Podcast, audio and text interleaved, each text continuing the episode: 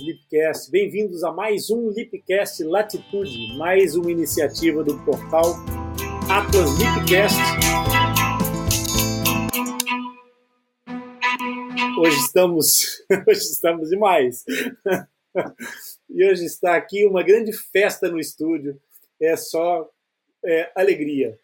Pessoal, vamos conversar. Bem-vindos, então. Todas as semanas a gente está aqui com mais uma iniciativa do portal Atlas Lipcast e todas as semanas um episódio novo aos domingos. Dropcast, fenda lábio-palatina em gotas homeopáticas, fácil de entender. E estamos em grande, em grande festa, realmente, porque temos uh, percebido que há uma união muito grande e uma adesão muito grande por parte do nosso público às nossas gotas homeopáticas. Isso é razão de júbilo, é razão de alegria para nós todos. Por isso, olha, vem comigo. Eu sou Rony Furfuro, idealizador do portal Atlas Podcast, e nesse espaço aqui eu vou te responder, explicar, vou comentar os factos, as dúvidas sobre fenda lábio-palatina que surgirem aí para a gente conversar sobre elas, aquelas dúvidas que aparecem mais frequentemente e, por vezes, transformam-se numa pedrinha aí no sapato. Então, se você quiser que o tio Rony responda a sua dúvida, pode enviar um e-mail para o nosso back-office, atlaslipcast.com.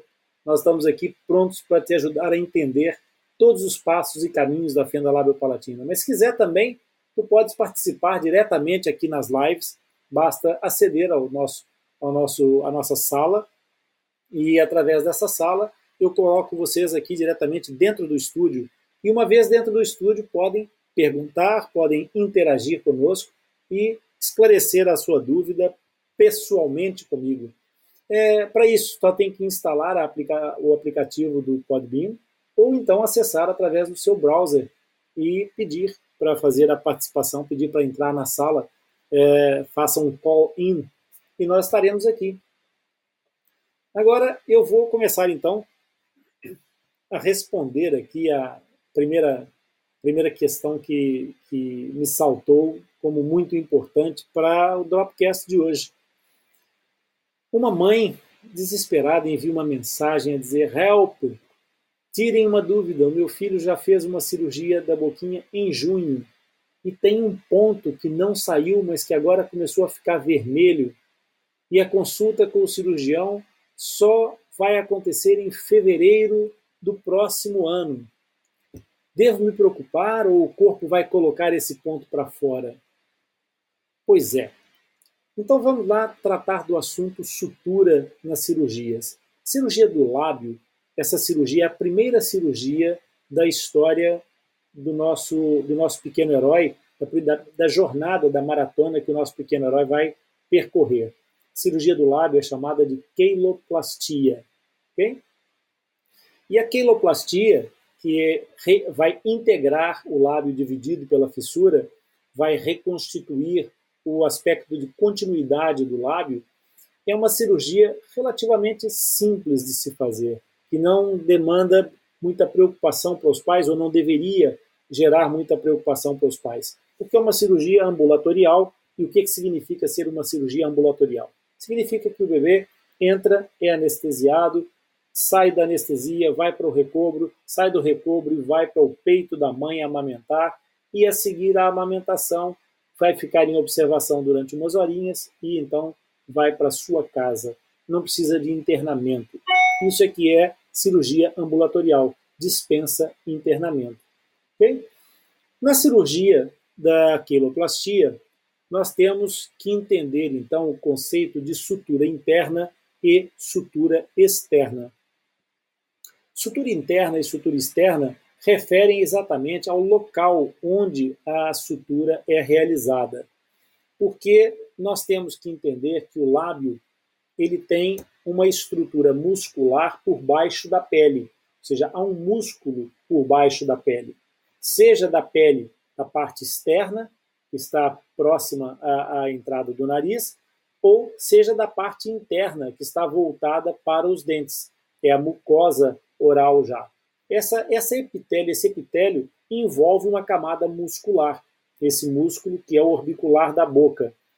E é, o que acontece na queloplastia é exatamente a integração através de uma técnica própria cirúrgica que faz a desinserção errada que fica por causa da presença da fenda desse músculo em lugares que não deveriam estar e aproxima os dois bordos que ficaram interrompidos.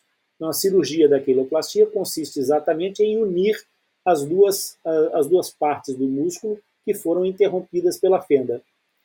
Quando se faz a sutura, é preciso unir cada um dos tecidos individualmente. Nós, quando pensamos numa união de uma sutura cirúrgica, normalmente, se não formos profissionais, não temos a visão de que existem tecidos diferentes que têm que ser unidos entre si e não entre tecidos. Ou seja, eu não devo suturar o meu músculo ao meu epitélio e não suturar é, é, o músculo com o músculo. Isso é muito importante. Então, como o músculo está dentro do epitélio, está revestido pelo epitélio, pela pele, todos os pontos que são dados na união dos músculos vão ficar cobertos pela pele, vão ficar internos. Todos os, os pontos que ficarem a unir o epitélio, a pele, vão ficar externos. Então, essa é a diferença de estrutura interna e externa. E aqui, explicando esses dois planos de sutura, que são os planos internos e externos, nós também entendemos que o tipo de sutura, o tipo de fio, sutura é a linha, no fundo, que, que se usa para fazer essa, essa costura dos tecidos, não é? a costura em cirurgia chamada de sutura, esse tipo de fio ele varia de acordo com o local onde vai ser feita a sutura. Por quê? Se na pele, na parte externa, no epitélio, nós podemos optar por uma sutura que seja reabsorvível ou não reabsorvível, que nós podemos depois da cicatrização ir lá e dar um cortezinho na linha e tirar aqueles pontos, no caso da sutura do músculo, que está revestido pela pele, nós não podemos optar. Essa sutura que vai se usar para unir o músculo vai ficar dentro da pele. Tanto a pele, depois de cicatrizada, não, não vai permitir o acesso a esse, a esse ponto. Então, essa sutura, essa linha, ela é feita de tecidos que são reabsorvíveis pelo organismo. Muitas vezes até são feitas de tecido, é, é, de tecido biológico, realmente. Então, essa, esse tecido, essa, essa linha, ao fim de algum tempo, vai desaparecer por reabsorção fisiológica natural e não vai trazer qualquer tipo de inconveniente, porque ele tem estabilidade suficiente para ficar estável, não reabsorvido, durante o tempo necessário para que haja a integração dos tecidos. Já na parte epitelial, o que acontece naturalmente é que nós podemos optar tanto pelo fio reabsorvível, que normalmente é utilizado nas suturas mesmo externas, é, nas queloplastias, ou por uma sutura não reabsorvível, e nesse caso é preciso que o bebê seja levado de volta a um atendimento médico ou a um centro de enfermagem, onde ele vai ser removida a sutura, ou seja, vão tirar os pontos. Todo o processo de cicatrização ele se faz de uma forma muito importante eles fazem da seguinte forma: nós, o nosso organismo reage àquele, àquele acesso, àquela é, pseudoagressão que é uma cirurgia, porque no fundo nós estamos a segmentar tecidos e o nosso corpo não vai saber identificar se a ação do bisturi ou é, ela é terapêutica ou se é um corte provocado por um acidente qualquer que não é terapêutico o organismo identifica que houve uma interrupção dos tecidos por alguma coisa. E a reação do organismo é através de um processo natural de, de defesa e de recomposição que é chamado de inflamação.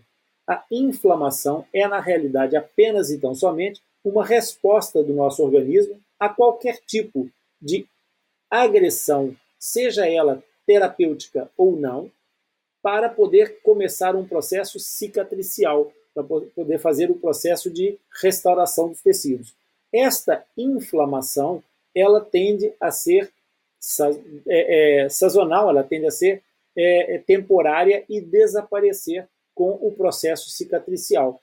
A inflamação, então, caracteriza-se pela presença de uma área mais vermelha, mais inchada, okay? é, mais quente, tecido fica mais aquecido e apresenta sempre algum tipo de dor mais branda ou mais intensa, de acordo com aquilo que cada pessoa é, tem na sua própria medida de, de aceitação da dor. E é preciso não confundir esse processo cicatricial com o processo de infecção. Uma infecção é quando alguma coisa está correndo mal, é ou porque houve uma, é, uma entrada de alguma forma de vida alienígena nos tecidos, ok? ou então porque houve algum processo de mortificação dos tecidos vivos que começam a, a necrosar, a sofrer uma morte celular. E nesse caso, o processo de resposta inflamatória vai ser mais agressivo no sentido de aumentar a defesa do organismo, a defesa do sistema. Então, quando há inflamação, todo o processo cicatricial é normal, não tem problema rigorosamente nenhum. A forma de, de lidar com a inflamação é fazer alguma ação anti-inflamatória, que pode ir desde a da, da, toma de anti-inflamatórios, a aplicação de, de frio, não é? a, a hipotermia, ou, ou seja, a, a aplicação de frio ajuda a baixar a atividade celular, diminuindo o processo inflamatório, ou então através de uma ação local que, que seja a, a própria colocação de, de alguma pomada anti-inflamatória que vai agir quimicamente no local. No entanto, nós, quando temos uma infecção, a infecção não vai desaparecer naturalmente, ela precisa ser tratada. E aquilo que está a acontecer no caso dessa mãe não é uma inflamação fisiológica, é uma inflamação defensiva, uma inflamação por infecção de um dos pontos. Esse ponto que ela, que ela demonstra que ficou vermelho e com uma pontinha branca e que começa a purgar, isso é um processo infeccioso. E esses casos não são um caso de vida ou morte, não é uma situação demasiado grave, mas é muito importante. Eu preciso separar esse conceito de grave e importante. Essa situação não, não coloca a partida em risco toda a cirurgia, nem sequer a vida do bebê, mas exige cuidados. Por quê? Porque numa, numa situação de infecção, nós vamos ter uma destruição basal dos tecidos.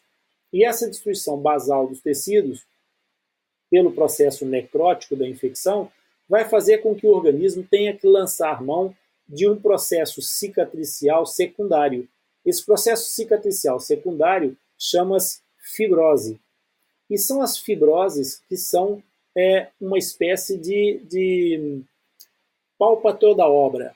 Ou seja, as fibroses servem para cicatrizar todo e qualquer tecido. No entanto, não têm qualquer capacidade do próprio tecido e formam normalmente aquelas cicatrizes que nós identificamos que nunca mais desaparecem. Uma cicatriz de uma cirurgia que não infectou, que teve apenas inflamada, com os anos ela vai desaparecendo e pode mesmo quase que sumir. Uma cicatriz que foi provocada por uma infecção não vai desaparecer, vai permanecer. Aquela fibrose, aquele, é, é, aquele processo é, nítido de um tecido diferente ali para o resto da vida. Será uma marca indelével. Então, no caso aqui desta mãe que diz que a cirurgia desta criança na zona do filtro, ou seja, na zona do, do lábio superior, está a ficar com uma infecção, deve ser muito bem cuidada. Por quê? Porque senão nós vamos ter um problema estético para resolver depois. Vamos ter uma zona com uma fibrose que vai ficar muito perceptível. Então, para evitar essa situação, a indicação é procure o seu médico, procure um centro de enfermagem e não mexa nesse ponto infectado. Mães, não toquem nesse, nesse, nesse ponto. Apenas levem o vosso bebê para ser visto por um, um profissional, um técnico da área, ou um médico cirurgião, ou um centro de enfermagem, onde as pessoas estão preparadas para lidar com esse tipo de, de, de situação. Caso contrário, aquela infecção pode sim tornar-se mais complicada, pode sim agravar e trazer outras consequências. Portanto, não sendo grave, é importante e é importante também que não se mexa para não transformar uma coisa importante numa coisa mais grave.